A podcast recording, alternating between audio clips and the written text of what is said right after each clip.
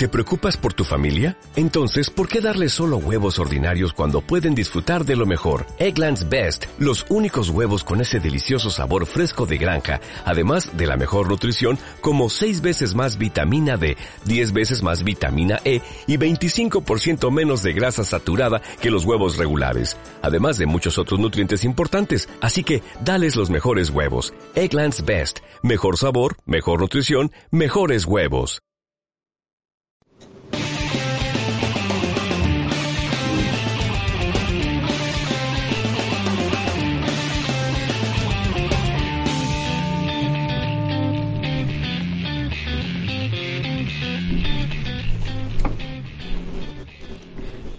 Muy buenos días a todo el mundo y bienvenidos una vez más a Veteranos de la Vida, un programa dedicado en parte a la vida y en la otra parte a todo lo que tenemos que hacer para disfrutarla con salud. Como algunos ya sabréis, hemos tenido unas mini vacaciones obligadas por mi parte, porque mi padre pues ha estado en la friolera de más de 50 días ingresado en el hospital por problemas del corazón. Pero bueno, eh, esta semana ha salido por fin del hospital, así que volvemos a las andadas.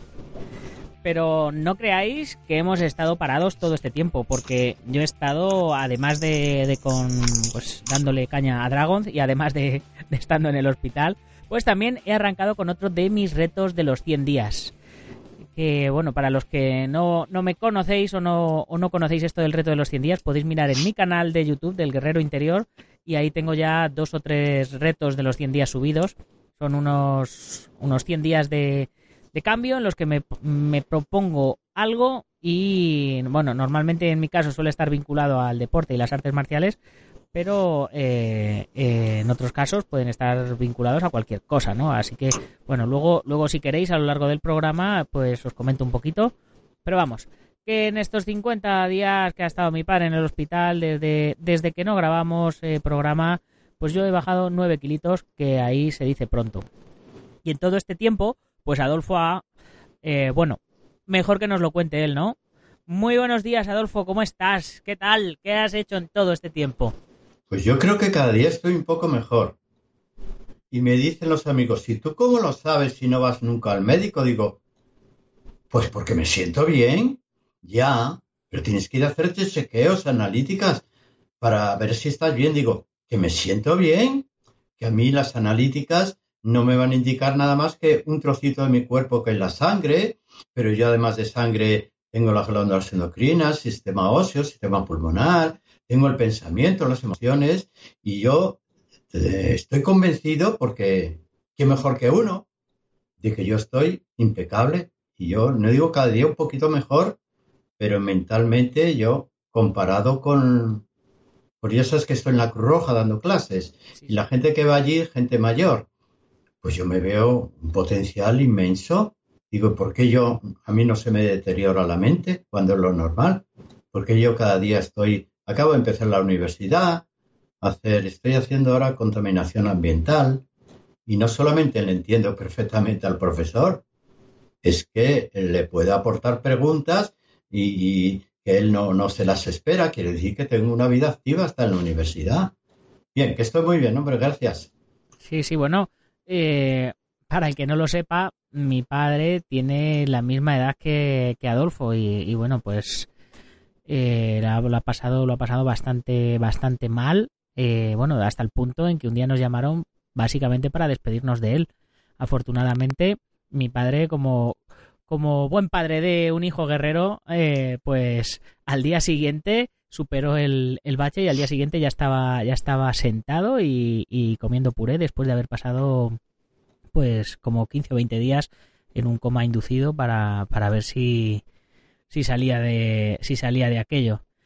Y bueno, pues ha pasado el tiempo, se ha ido recuperando, perdió toda la fuerza del cuerpo, claro, al estar 20 días eh, pues eh, entubado, pues perdió toda la, toda la fuerza y, y, ha tenido que volver a ir moviendo poco a poco las manos, los brazos, las rodillas, los pies y hasta que ha podido levantarse y hasta que ha empezado a andar con un, con un tacatá, de estos así como los abuelitos, y ahora ya pues, pues va agarrado un poquito del brazo, pero ya va, ya va andando y ya ha empezado sus rehabilitaciones.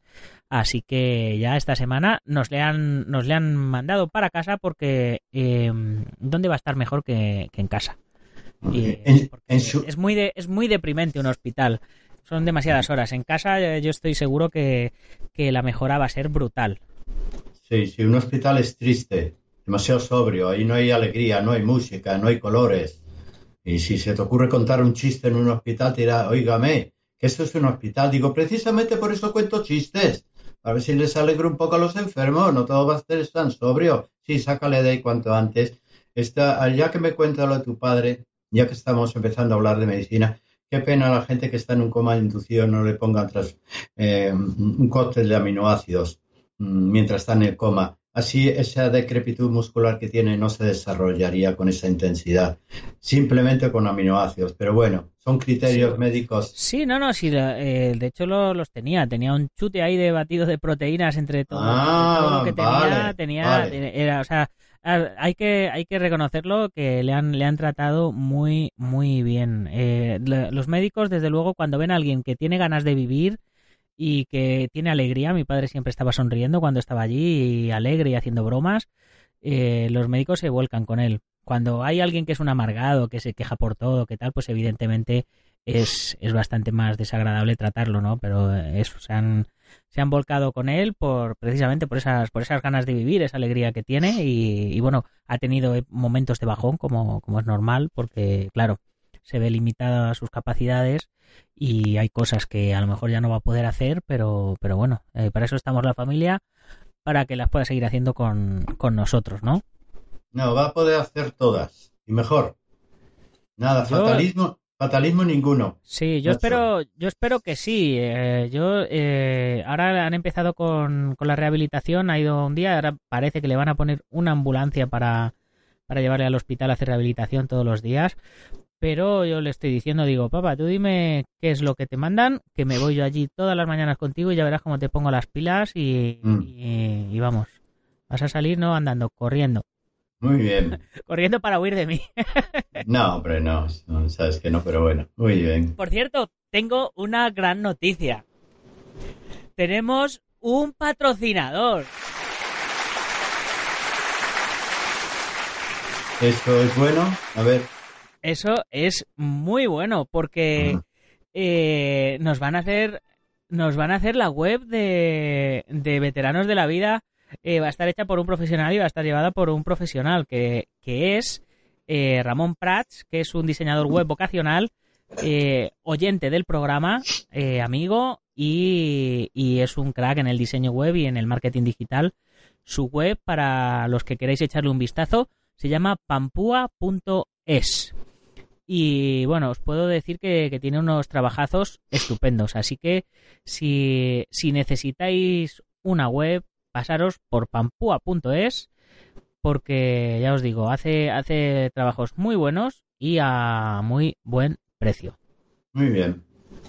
me ha salido aquí una cuña genial sin, sin haberlo, sin haberlo intentado. Ya, ya hemos hecho nuestra mención a nuestro patrocinador. Bueno, pues cuéntame, ¿qué quieres saber o de qué hablamos? Pues eh, mi, idea era, tal como nos pedía la gente, que nos fuéramos enfocando a, la medicina natural y a los remedios naturales. Pues yo diría que, mm, lo primero sería mm, ver eh, cuáles son los fundamentos de la naturopatía, ¿no? Eh, en qué se basa. Mm, imaginemos que estos programas van a ser un curso así eh, en audio, ¿no? De naturopatía, pues ¿por dónde empezamos? Pues mira, con una eh, frase de, parecida, Hipócrates dijo, curar sin hacer daño. Ese es el principio elemental, porque si curas una enfermedad y provocas otra, esto se llama un efecto iatrogénico, pues mm, esa medicina no debería valer. Eh, sí, la enfermedad que acudió al enfermo mejora, pero le has creado una por el efecto secundario del propio tratamiento, sea quirúrgico o medicamentoso, ¿no? Eso no debe ser. El principio elemental es sin hacer daño, pero ni siquiera sin provocar dolor. Entonces ese debe ser el principio. Y luego no olvidar que estamos hablando con un organismo complejo, cuerpo, mente y espíritu. Eso es muy complejo. Tienes que tratar todo al mismo tiempo. No solamente somos un cuerpo enfermo, somos una mente que se revela estar enfermo, que tiene miedo, que mm, a veces no entiende las cosas que le están haciendo. Y luego está un sentimiento que va anexo, que puede entrar en, eh, aparte de, del dolor, en, una sensación eh, que puede llegar a la depresión, a la ansiedad, a la angustia. Todo ese conflicto mental, racional, agudiza la enfermedad y a veces impide que el tratamiento haga efecto. O sea, eso es lo que nosotros llamamos medicina holística. O tratas cuerpo, mente y espíritu al mismo tiempo, o el tratamiento va a ser incompleto, no va a dar resultado perenne y volverá a recaer. Eso es la medicina natural. Dice, no dañes, si vas a curar, trata todo el organismo en su conjunto. Esa es la esencia. Se supone que somos cuerpo, mente y espíritu, que no solo somos cuerpo, y, y hay enfermedades que afectan al cuerpo, enfermedades que afectan a la mente y enfermedades que afectan al espíritu, ¿no?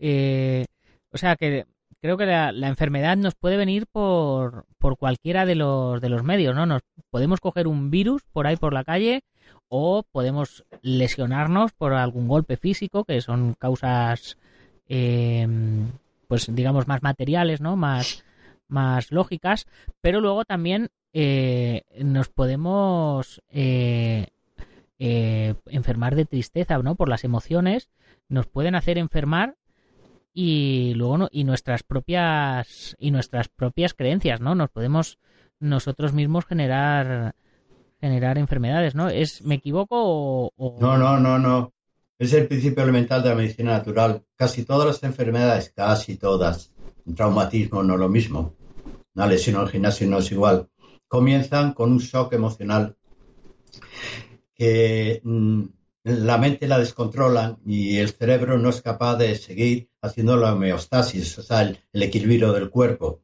Entonces aquella parte más sensible de tu cuerpo, más débil, empieza a acusar el problema de la razón.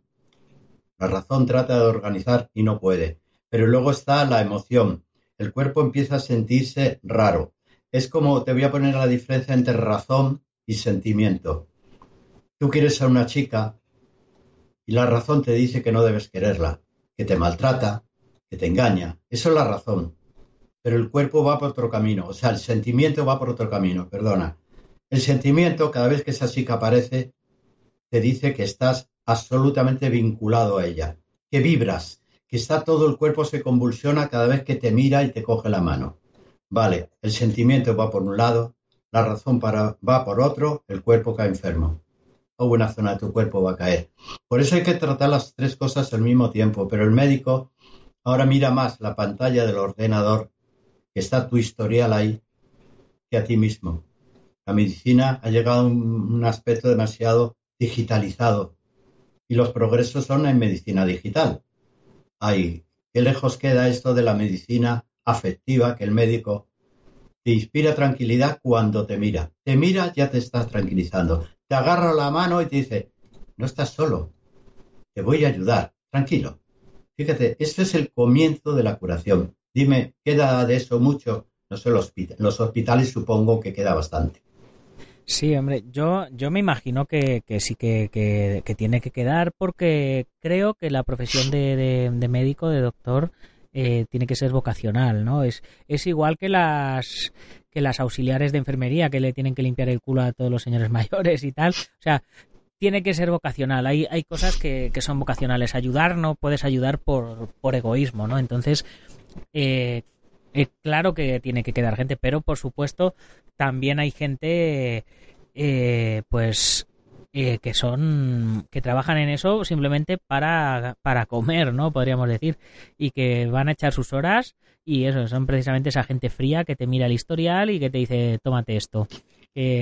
como si fuera una, una fórmula matemática. Mi madre estaba yendo a un a un, eh, un osteópata, me parece, eh, de, de la seguridad social, y cada vez que llegaba, el tío estaba con los brazos cruzados eh, y no descruzaba los brazos para, para hablar con ella.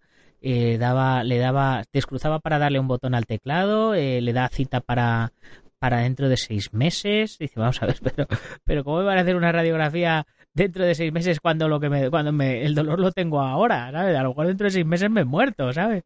Eh, sí, sí, pero ese es el protocolo y deberíais saber que el médico lo tiene apuntado en la pantalla. Protocolo habitual. Los hospitales protocolo es más serio todavía, ¿eh? es de obligado cumplimiento.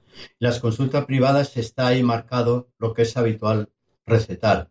Pero claro, se olvidan de, de que somos personajes, personas, seres humanos individuales.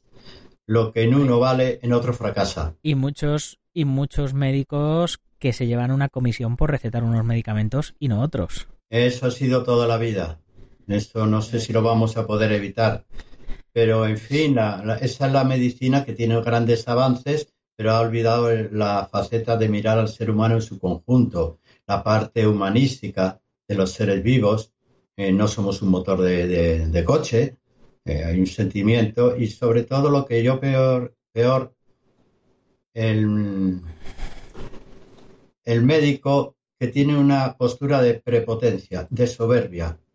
Si tú al médico se te ocurre decirle, mire doctor, yo este tratamiento no lo voy a seguir, y además creo que no me viene bien, enseguida te suelta, aquí quién es el médico.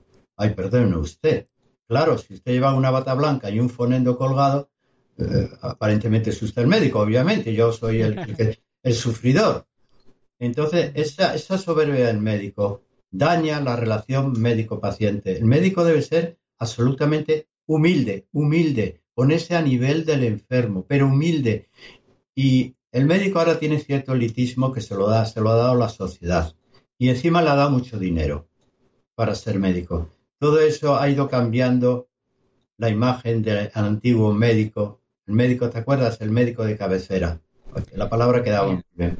Sí, sí. En, en China, no sé si lo comentamos ya en, otro programa, mm. eh, en China eh, los a, los, a los médicos se les asignan determinadas familias y, ellos no cobran eh, por, por cada vez que curan al, al, paciente, sino que dejan de cobrar cuando el paciente enferma.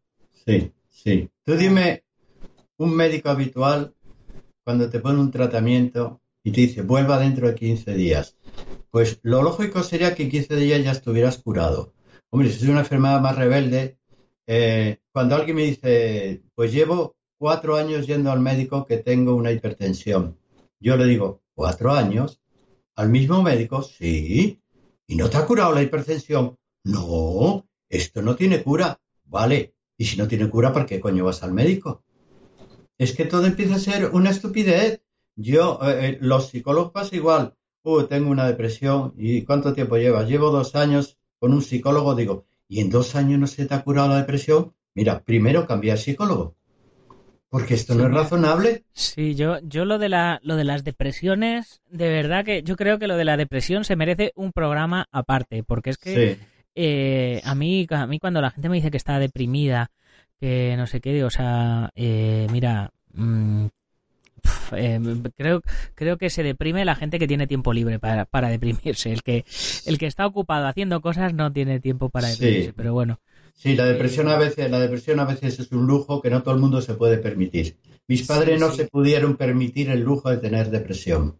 Siete hijos les impedía caer en una depresión. Era un lujo que ellos no se podían permitir. No quiere decir que los deprimidos debemos eh, dejar de ayudar, ¿no? Pero que a lo mejor toma al... Bueno, hablaremos otro día de depresión. Sí, sí, hablaremos, hablaremos otro día porque, porque eh, sí, sí. Yo, he tenido, pues, aparte de, temas familiares gordos, he tenido de relaciones personales cuatro rupturas con la mujer de mi vida, que he tenido cuatro mujeres de mi vida.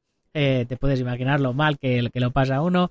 Se me han ido dos o tres negocios que, que emprendí se me fueron al traste, eh, traiciones, bueno, he, tenido ocasiones para estar deprimido, eh, pues muchas, pero eh, lo que no he tenido es tiempo para, para deprimirme. A lo mejor un día me deprimo por todas juntas. Ah, Eso es verdad, ¿eh? en esto estamos de acuerdo y que me perdonen las personas depresivas que prometemos hacer un programa para que diferenciemos entre depresión, tristeza, bajo estado de ánimo y la gente lo mete todo en depresión. No, no, no. Clarifiquemos un poquitín, ¿eh?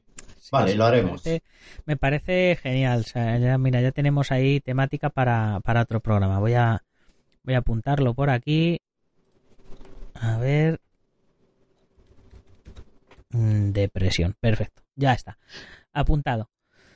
Bueno, pues eh, íbamos, íbamos desgranando las bases de la medicina natural y de paso haciéndoles un traje a, los doctores, los pobres que no, que no han dicho nada, que habrá, que habrá de todo. Habrá de todo. Bueno, ah, bueno. Eh, entonces, eh, estructuralmente ya, tenemos, ya sabemos el concepto de lo que es la medicina natural y los tipos de enfermedades que nos podemos encontrar, ¿no? O cómo nos pueden venir. Eh, estructuralmente, si tuviéramos que dividir la, la, medicina natural o naturopatía, es lo mismo, ¿no? Bueno, el naturópata es el experto en medicina natural globalmente. Sí, sí. sí. Pues si tuviéramos que que eh, dividirlo en asignaturas, como si fuéramos a estudiar la carrera de naturopatía, ¿qué asignaturas serían las que un médico naturopata o un experto en medicina natural, eh, por no decir la palabra médico, ¿no? Sí, eh, que la utilicen ellos, me da igual. ¿Qué, qué, tendrían que, estudiar? ¿Qué asignaturas serían las que tendría que, estudiar para tener una buena base? Mira, imprescindible, porque ya sabes que yo soy profesor de medicina natural, he formado a cientos de alumnos. Imprescindible anatomía. Vamos, imprescindible. Imprescindible la fisiología. Hombre, ahí tienes dos materias que son, y luego una tercera materia son las patologías. O sea, tienes que eh, saber lo que es el cuerpo y por qué se mueve así, no de esa manera, que por qué la sangre circula como circula, por qué respiras de esta manera y no de otra. Eso es imprescindible. O sea que esas bases van unidas en todo tipo de medicina, anatomía, fisiología y luego patologías, porque tienes que saber eh, cada enfermedad, las posibles causas, eh, los síntomas que va eh, a ocasionar habitualmente, la evolución que va a tener la enfermedad y finalmente qué tratamientos hay, tanto en medicina. Yo enseño también tratamientos farmacológicos convencionales y también enseño plantas medicinales. O sea, eso es básico en la naturopatía no se diferencia tanto de la otra medicina, se diferencia bastante en los métodos o los utensilios que aplicamos para curar. Nosotros procuramos curar sin dañar, ¿vale? medicamento, nadie lo niega, tiene efectos secundarios. Algunos son tan graves que la persona se muere. Bien, estos se llaman los efectos iatrogénicos, que es la tercera causa de muerte en el mundo. Tercera causa de muerte son los efectos iatrogénicos. Bueno, nosotros somos diferentes y utilizamos básicamente plantas medicinales y nutrientes, no comida, nutrientes. Esto es la base de la medicina natural, por menos de la homeopatía. Y la planta medicinal es una maravilla. Tenemos, yo he clasificado de uso habitual en mi vida 300 plantas, pero hay sin explorar como 5.000 más. Tenemos... Madre mía, eso nos da para 300 programas, ¿no? Nos da uno, uno por planta. Uno por planta, fíjate, uno por planta. Quiere decir, y porque digo 300, pues son plantas que se han utilizado desde hace cientos de años. Y cientos de años utilizando un producto en todo el mundo, en toda clase de, de pacientes, en todas las edades, todas las civilizaciones, nos dan lo que en medicina se llama casuística tenemos una experiencia enorme detrás de nosotros. No hay sorpresas con las plantas medicinales, ni siquiera en su toxicidad, que la pueden tener también. Pero no tenemos sorpresas. Y la prueba que siguen ahí. Entonces, yo prefiero utilizar plantas medicinales, que tenemos, ya no mi experiencia, la de, la millones de personas.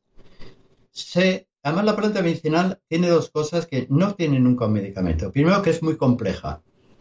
Tiene cientos de elementos cientos que ha creado la propia naturaleza. El producto medicamentoso tiene uno, pero hay otra cosa todavía que no tiene el producto medicamentoso. La planta medicinal tiene información.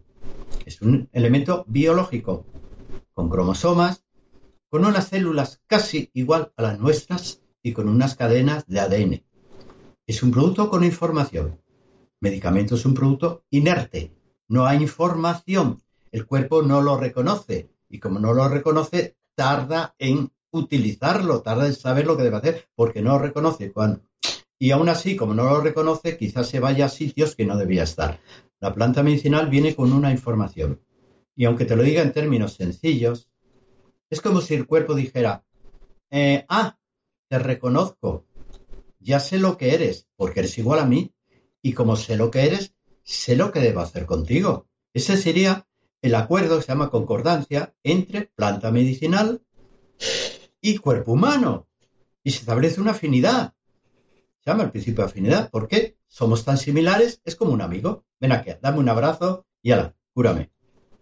Sí, sí, eh, y es, y en teoría, ese es un poco el, principio de los medicamentos, ¿no? Porque los medicamentos se supone que suelen ser extractos de esos principios que utiliza la, la medicina natural, ¿no? Las plantas. No, no, absolutamente. Y lo siento contradecir, no, pues lo he dicho. Los medicamentos en un principio se sacaban de algún principio activo. Y principio activo no decir de una planta. Principio activo es aquella parte de la planta que al químico le ha parecido como la más importante. Pero al sacar el principio activo desequilibras lo que es a la planta en su conjunto. El conjunto de elementos hace que ese principio activo sea eficaz.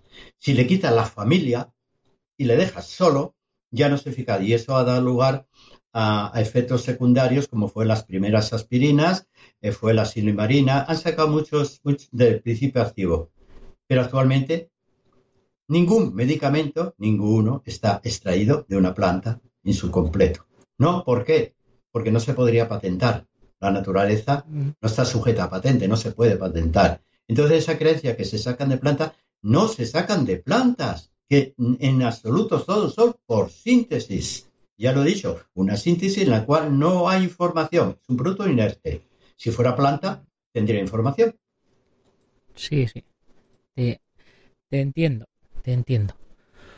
Muy bien, pues eh, con esto vamos a ir cerrando nuestro programita de hoy. Ya tenemos las bases de qué es la medicina natural, qué es lo que, lo que trata y, de qué se compone, ¿no? Así que, pues yo creo que en nuestro próximo programa eh, podemos empezar ya directamente con plantas o con patologías. ¿Cómo lo, con la depresión, ya está.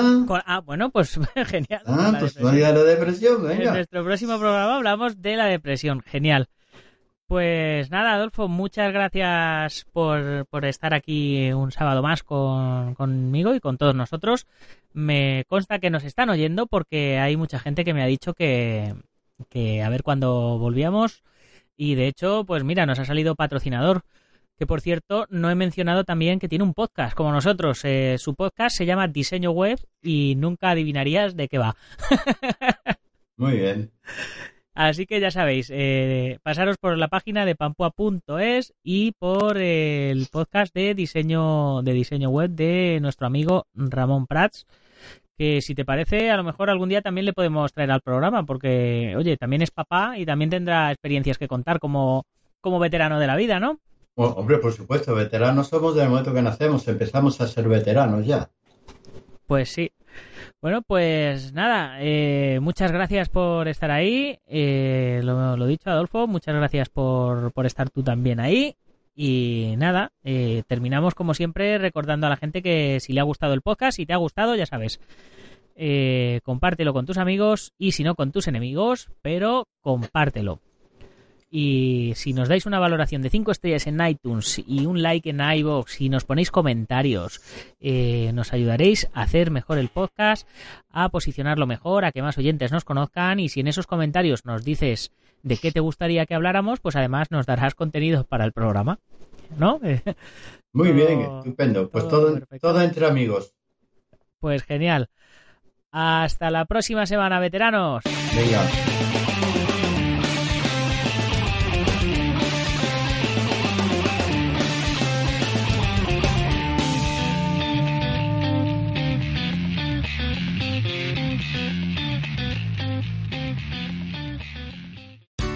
Here's a little known fact. Almost half of all waste generated in Montgomery County comes from businesses, organizations, and government facilities.